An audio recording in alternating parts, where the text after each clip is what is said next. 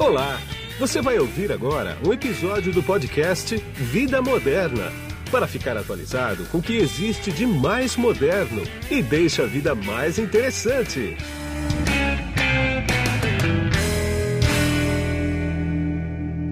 Bom, quem está na ponta da conexão aqui comigo agora, através do GoToMeeting da LogMeIn, é o Caio Ribold, que ele é arquiteto de soluções da imagem Geosistemas. Tudo bem, Caio? Tudo bem, Guido? Muito obrigado pelo espaço. É um prazer estar falando com você.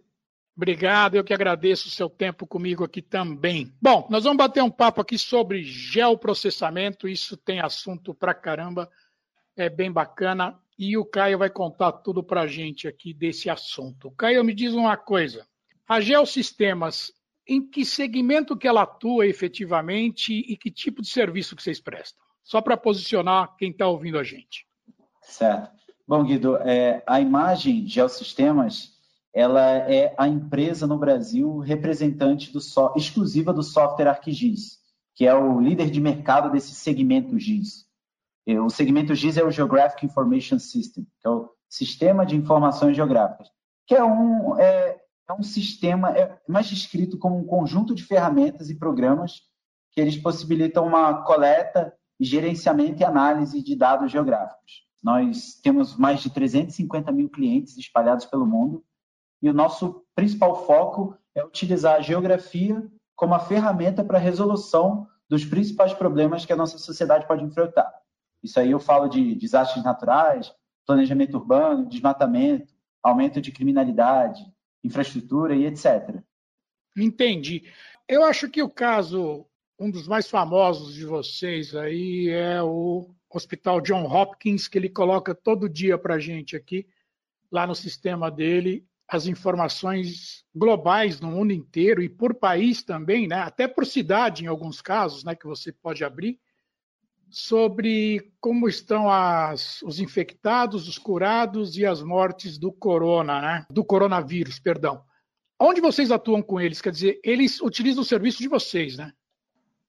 Bom, Guido, a Universidade John Hopkins ela fez a aquisição do nosso pacote chamado ArcGIS Online. O ArcGIS Online é a nossa ferramenta na nuvem, onde o, o usuário, a pessoa que possui esse espaço, eles podem inserir as informações dele e construir painéis analíticos, aplicações, explorar os dados e etc. E o que o pessoal da John Hopkins está fazendo que é tão diferenciado e está fazendo esse, esse boom de acessos e etc., é que eles estão agregando dados de várias fontes confiáveis para rastrear essa disseminação do coronavírus. E, e, os dados dos mapas webs eles estão sendo atualizados quase em tempo real ao longo do dia. E está bem interessante porque essa representação gráfica que você consegue com mapas, ela te possibilita entender a propagação de um fenômeno, no caso específico o coronavírus, de uma maneira diferente. Você poder demonstrar informações em uma ferramenta como essa, você tem a possibilidade de você entregar uma grande quantidade de conteúdo numa única página de visualização e ser atualizado e explorado por analistas, cientistas e população em comum.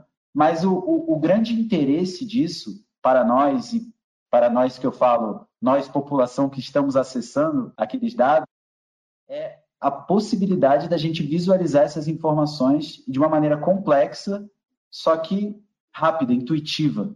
E qual que é a vantagem para o pessoal de John Hopkins? O pessoal de John Hopkins, eles têm é, uma, uma fácil criação de uma ferramenta, de um painel como esse, muito rápida.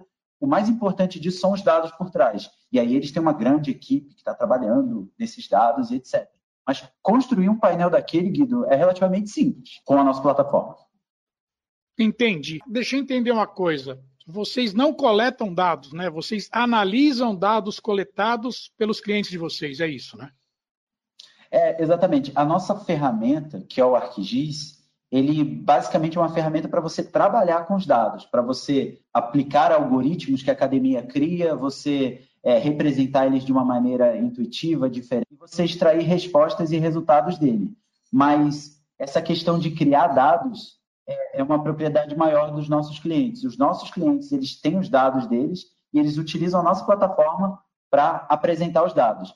existe um pacote dentro da nossa plataforma que se chama Living Atlas, que é o Atlas Vivo, onde a gente já oferece uma, uma diversa gama de serviços, de informações que são públicas, que podem ser consultadas e auxiliadas nos mapas que os clientes vão construir.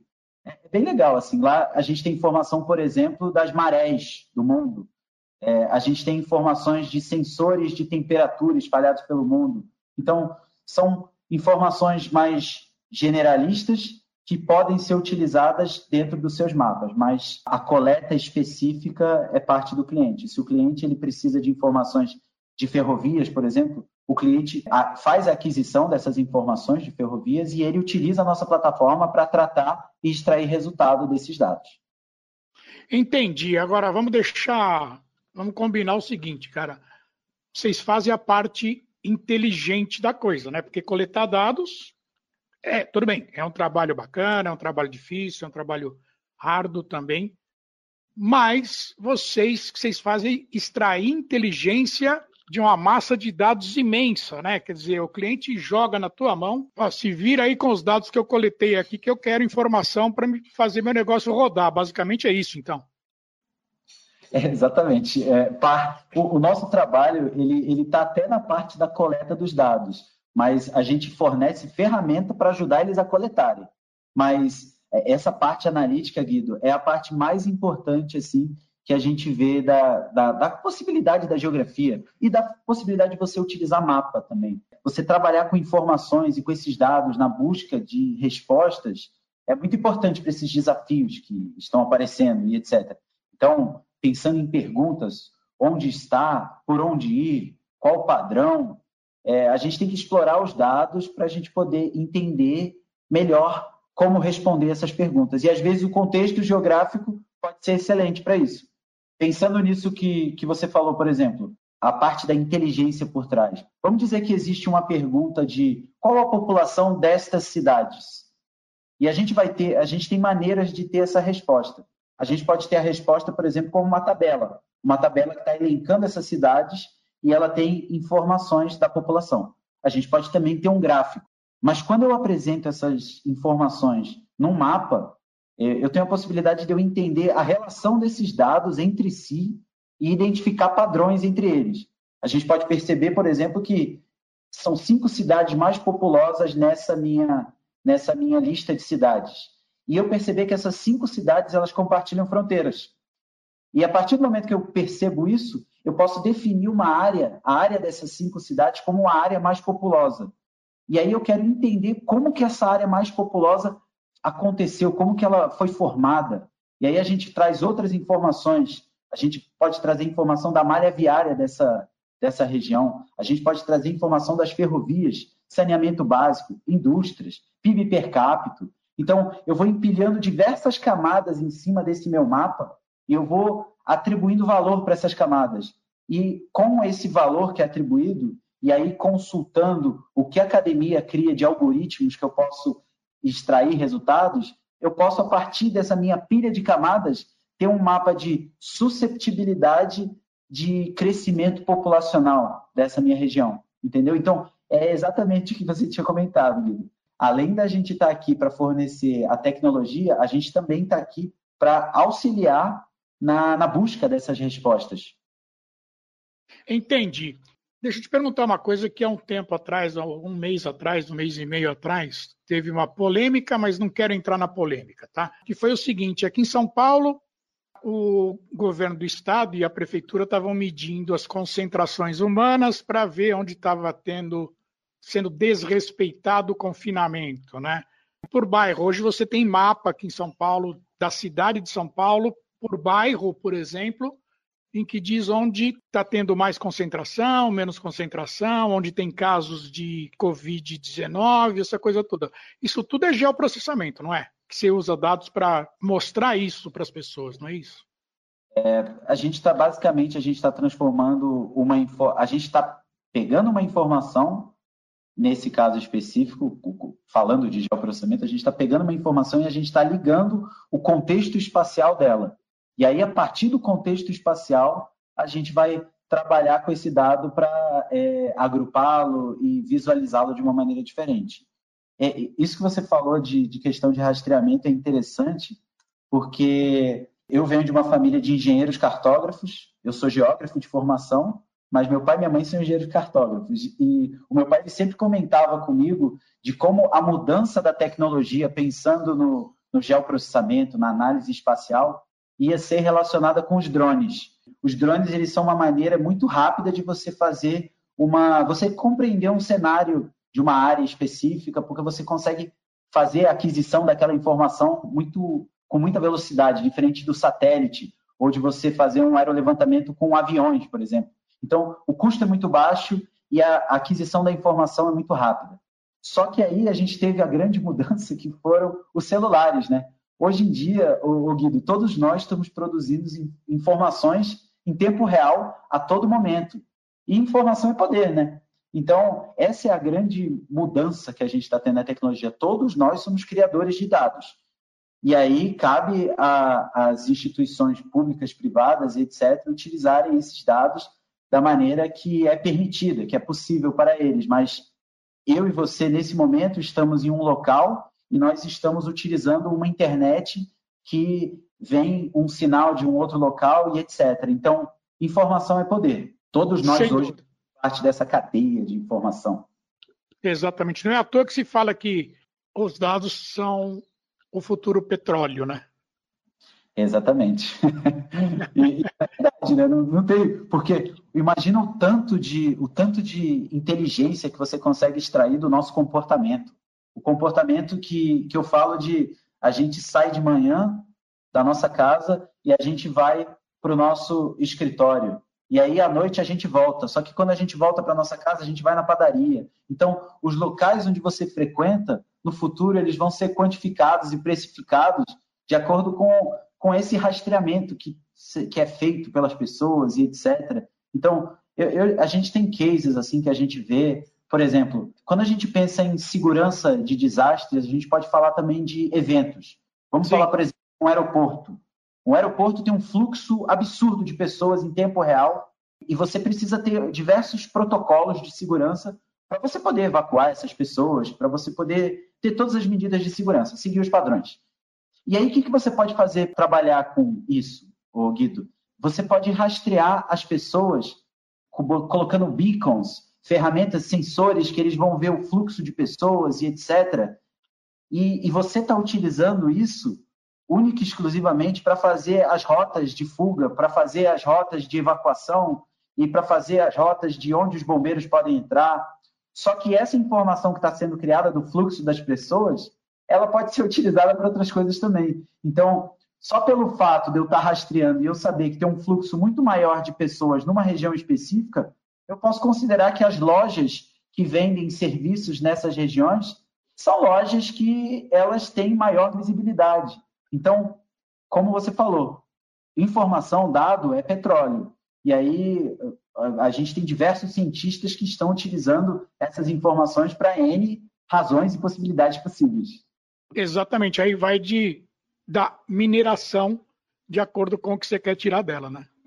Exatamente. A partir do momento que eu tenho um objetivo e eu identifico os meus métodos, a gente tem um ciclo do dado que ele é basicamente o seguinte: você faz uma pergunta, você escolhe e prepara a sua informação. Você escolhe os métodos e ferramentas e aí você realiza a sua análise. Depois você examina esses resultados, refina esses resultados e depois você compartilha os resultados. Você compartilha as informações. Esse é o ciclo. E aí, a partir de eu compartilhar, por exemplo, para você, Guido, você fala: é, mas eu acho que seria mais interessante a gente utilizar essa outra informação. E aí começa o ciclo de novo. Você fez Sim. a pergunta, e a gente vai trabalhar de novo. Agora, Caio, me diz uma coisa.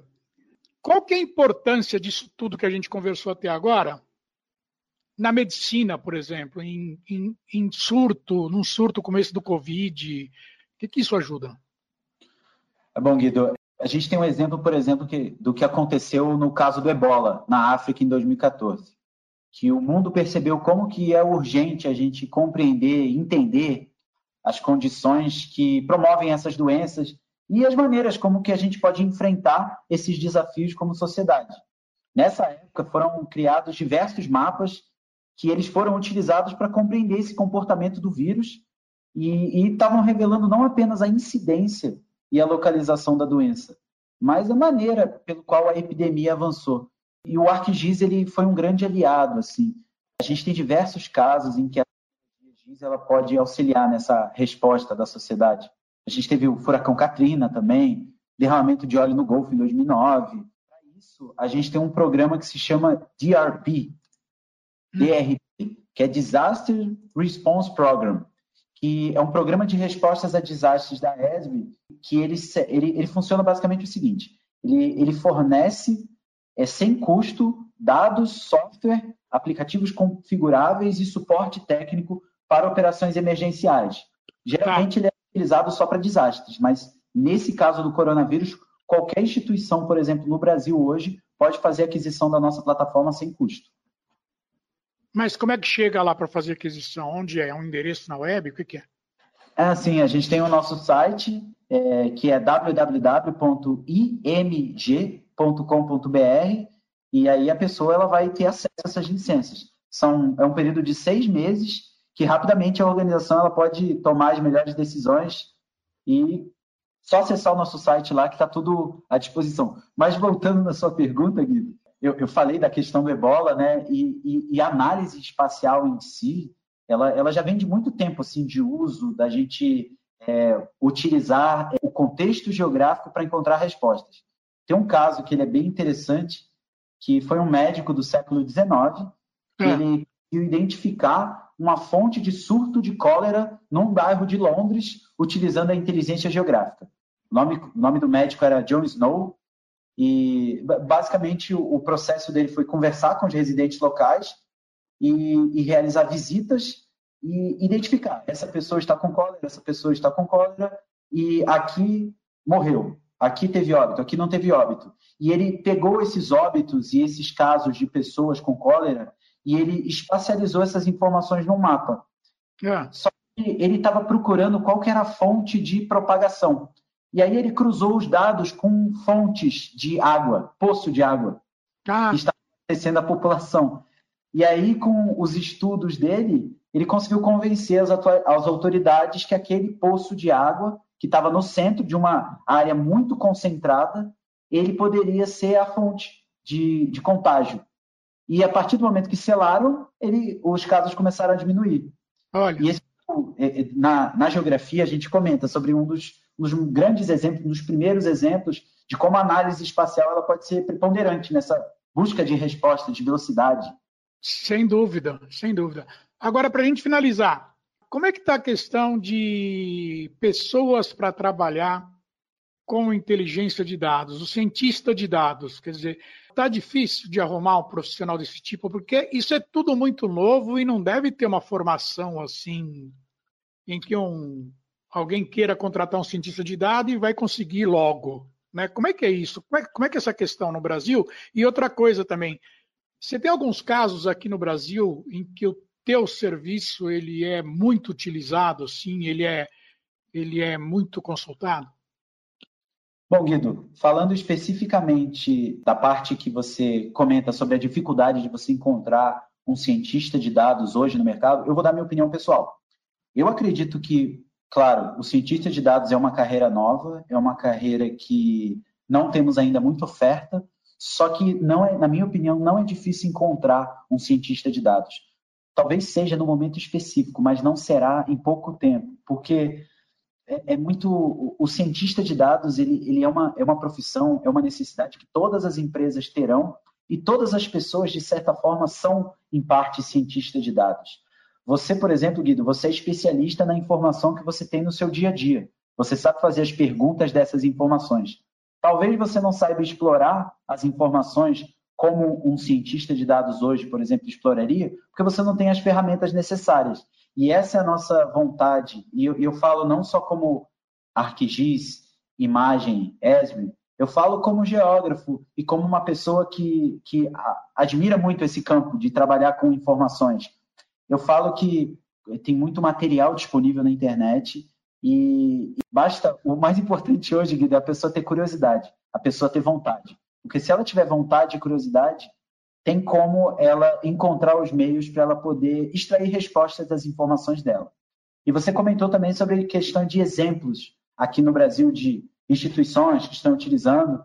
Bom, no ArcGIS, e falando até um pouco do Covid também, o, Guido, no ArcGIS são diversas prefeituras e governos que eles utilizam a nossa ferramenta.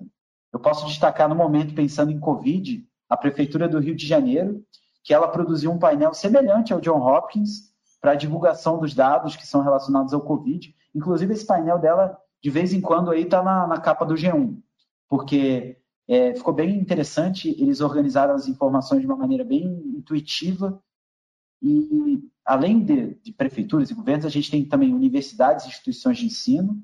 Aqui em Brasília, por exemplo, a gente tem a FEPEX, que é a Faculdade de Saúde, que ela já está utilizando também o ArcGIS para as demandas dela, mas também a Universidade de Brasília, a Unicamp, tem algumas instituições que já usam o ArcGIS tem muito tempo.